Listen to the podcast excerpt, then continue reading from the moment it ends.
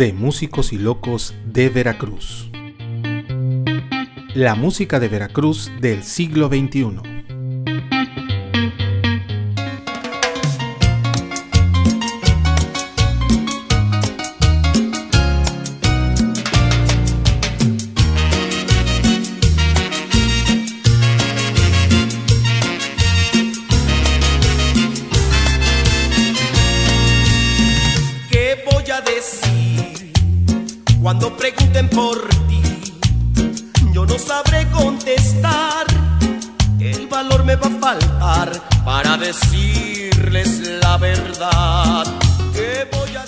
Bienvenidos sean todos ustedes a De Músicos y Locos de Veracruz, en esta ocasión también muy especial con el maestro Eduardo Carballo, conocido en todo el mundo como Lalo Carballo. Lalito, muchísimas gracias por estar aquí con nosotros.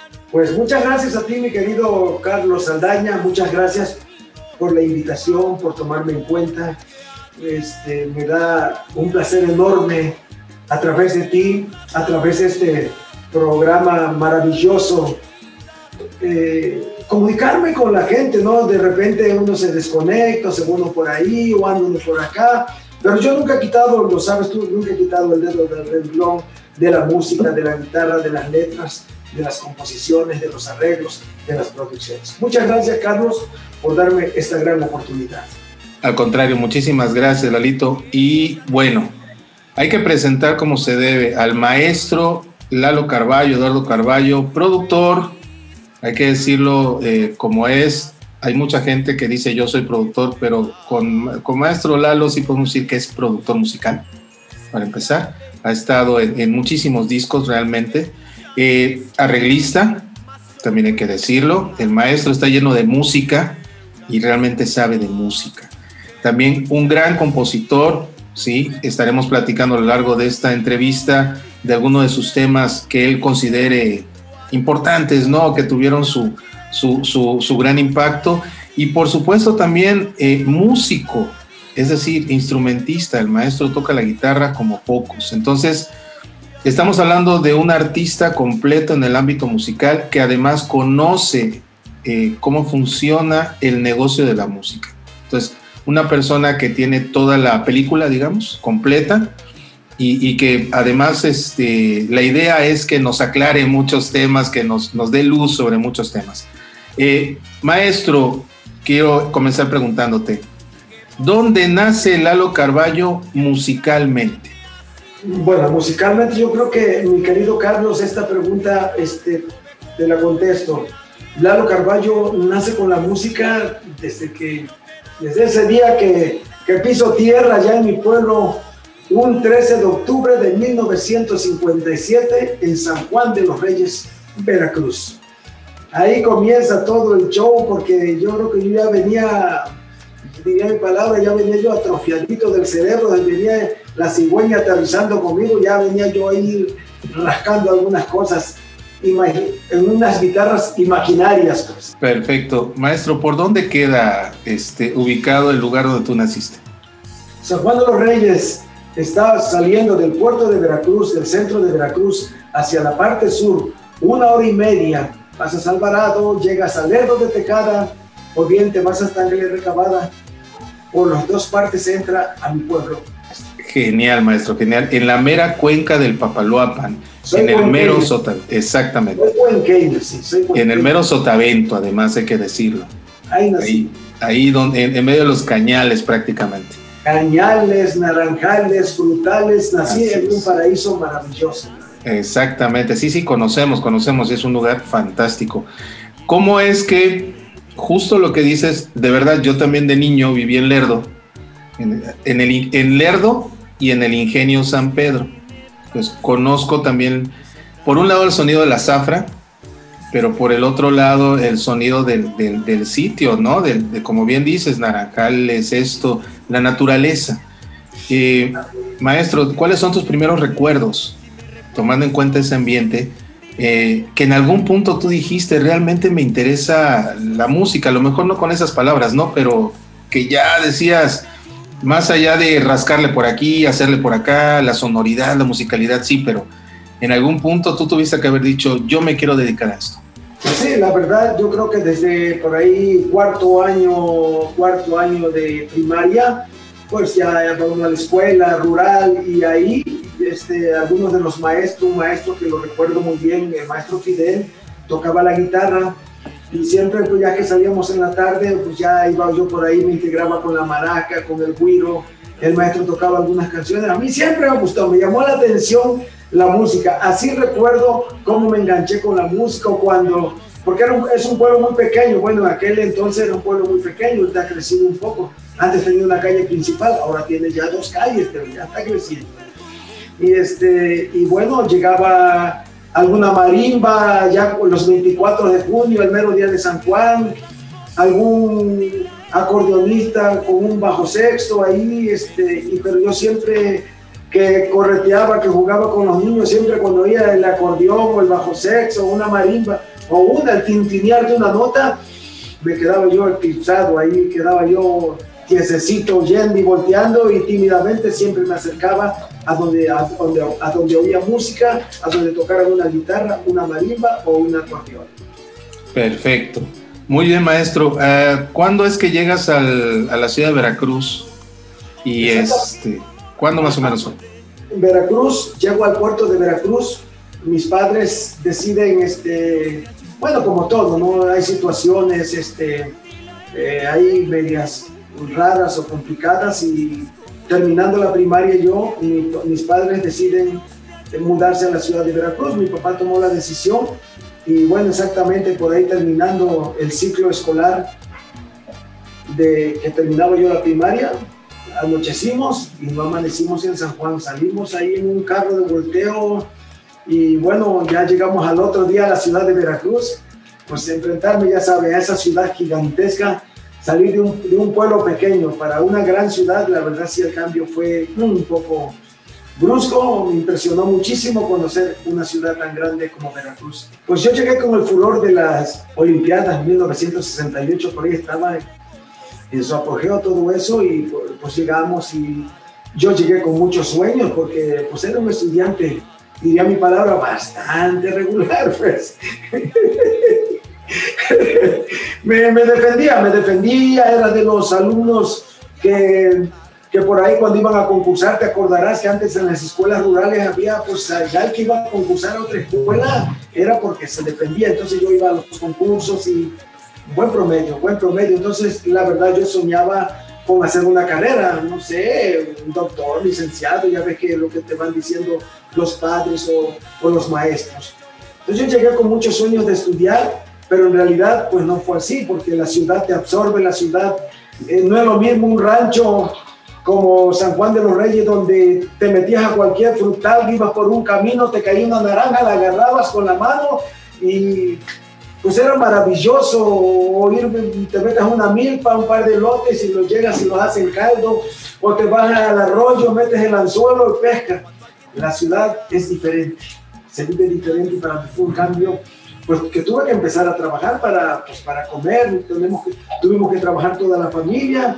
Y en ese, en ese ir y venir de los trabajos me fui olvidando un poco de esos sueños de hacer una, una carrera, ya no estudié ese primer año de secundaria ni el segundo, ya fue mucho trabajo, de repente pues hacer mandado, luego que ya un poquito algo más serio, eh, la albañilería, pulir pisos, pintar paredes, eh, mecánica, todos los oficios, pescador, fui, no, no oficio, porque oficio es saber, yo era el chalán, el chalán del oficial, ¿no? Entonces, pues, eh, siempre fui el chalán, ¿no? El chalán, el cargador, y así de repente, de repente me olvidé de, nos olvidamos de esos sueños que tenía yo de niño.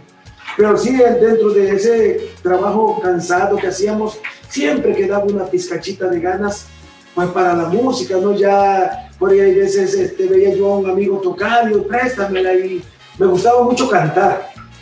Y este, pero bueno, eh, ya me juntaba con un amigo, con otro, ya me prestaba una guitarra. Un día llevó mi hermano una guitarra y él fue que me enseñó el primer, los primeros dos acordes, sol mayor y re 7. Nunca se me van a olvidar. Así empieza, así me engancho con la música, pero yo seguía trabajando, pues vendiendo las tortas, puliendo pisos, pintando lo mismo de lo que quería hacer. Y ya no, pues ya se, se fueron esas, esos planes de estudiar.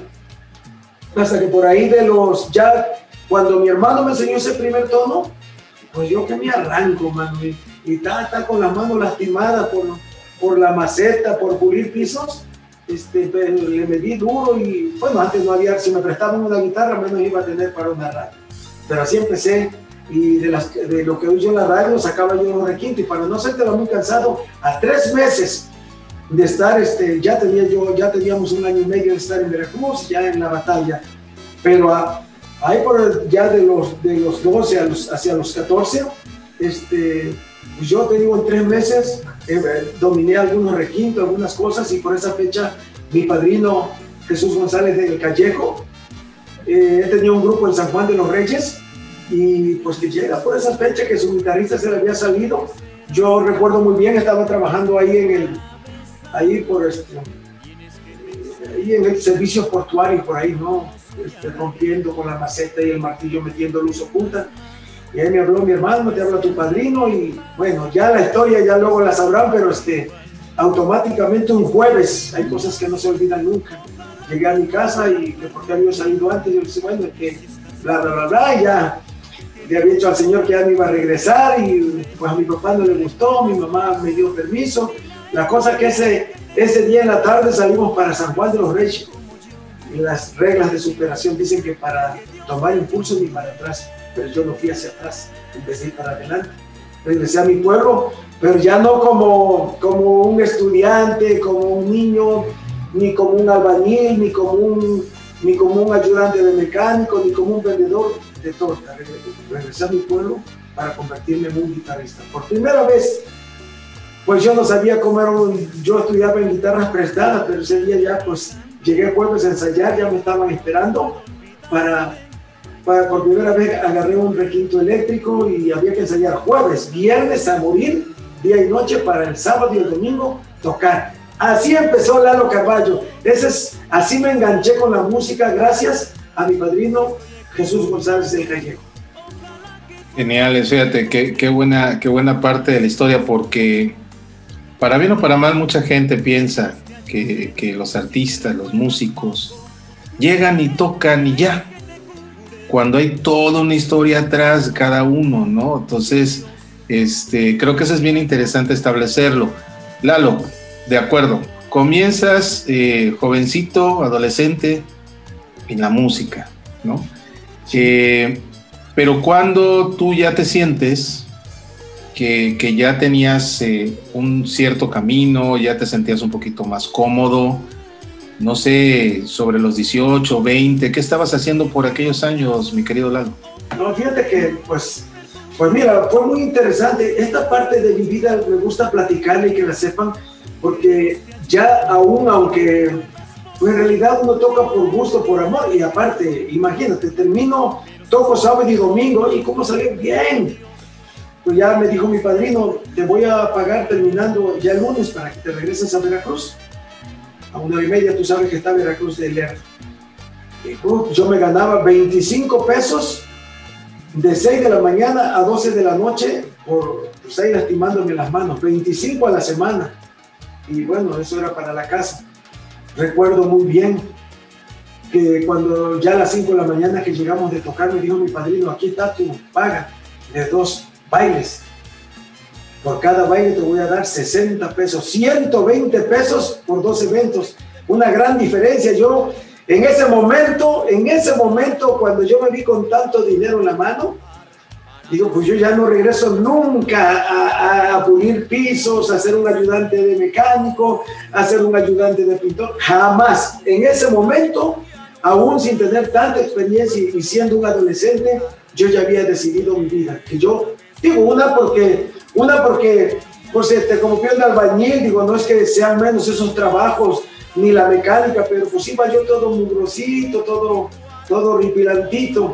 Y de repente esos sábado y domingo que fueron mis primeras tocadas, con un pantaloncito blanco, con un chalequito de color, me bañé con jabón sote en el río, no, fue una cosa maravillosa. Entonces yo dije, jamás volveré yo a, nunca, sí, esa fue una promesa que me hice, nunca volveré a pulir piso, a andar ayudando y que el maestro me regañaba, me insultaba, me humillaba, dijo, jamás voy a regresar.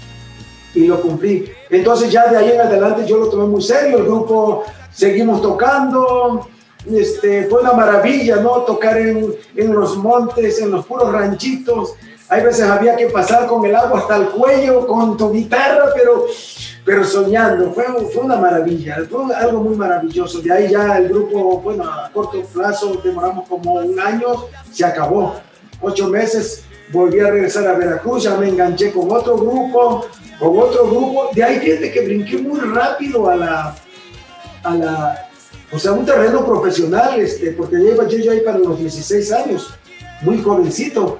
Y este, pues ese un grupo que llegué por entre 15 y 16 era Roberto Vivanco de, de Tejería. Ahí pasaron todos los músicos de Veracruz, todos, ¿eh? los de mi, los de mi época, Manny Domínguez, Rigo Domínguez, este, por nombrarte algunos.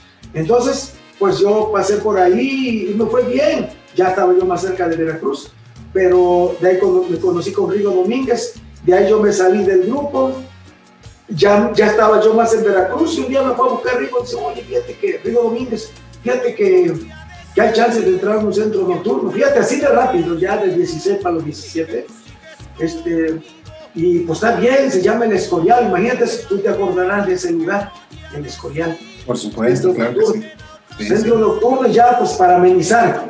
Ya empezamos a analizar, no, Carlos, por ahí, si yo estaba convencido con mi padrino y su grupo que esto era lo mío, cuando yo llegué al Escorial, me terminé de convencer, porque ya, ya se pagaba muy bien, nos pagaban por amenizar todas las noches muy bien, y luego empezamos a acompañar variedad, y pues ya era doble chivo, ya, uff, no, ganábamos dinerales. el grupo se llamaba Jaguara y estaba Rigo Domínguez en el bajo, eh, Lauro, el pianista de Rigo Tobares en el piano, Chilo, el baterista de La Audaz en la batería y un servidor en la guitarra. Entonces, ahí empieza lo bonito, donde te vuelves ya, donde me volví, yo siento que un músico profesional, porque empezamos a acompañar a muchos artistas, amenizábamos y jueves, viernes y sábado, o viernes, sábado y domingo, llegaba la variedad, los artistas, los cantantes de México, Manolo Muñoz, este, Ricardo Cherato, Sergio González, y a toda esa gente la empezamos a acompañar. Entonces ganábamos más, pero también nos íbamos haciendo muy callosos, ¿no? Y ahí fue donde, fíjate, donde gracias a esa influencia que yo tuve de la música de trío, que me sabía yo muchas canciones desde que empecé a tocar, pues eh, los, amigos me hablaban para la serenata y me sabía toda la música de los tríos de los Panchos, los Reyes, los Haces, y esa influencia para mí fue muy buena porque yo cuando ya estaba en el Escorial, que había que acompañar a un Manolo Muñoz, a un Sergio González, a tanta música variada, toda esa música que yo traía de los tíos me sirvió mucho para acompañarnos esta Si me recuerdas poco, dile a él, dile a él que te cure. Pero si estás como yo, que Dios, que Dios te ayude. Sin duda, Lalito Carballo nos trae cualquier cantidad de historias, anécdotas, comentarios, vivencias que realmente valen la pena escuchar. Yo les agradezco que estén con todos nosotros aquí en esta emisión de, de, Músicos y Locos de Veracruz y los invito para que no se pierdan las siguientes partes de esta interesantísima charla con el maestro Lalo Carballo. Esto es de Músicos y Locos de Veracruz. Mi nombre es Carlos Saldaña. Gracias. Los espero en la próxima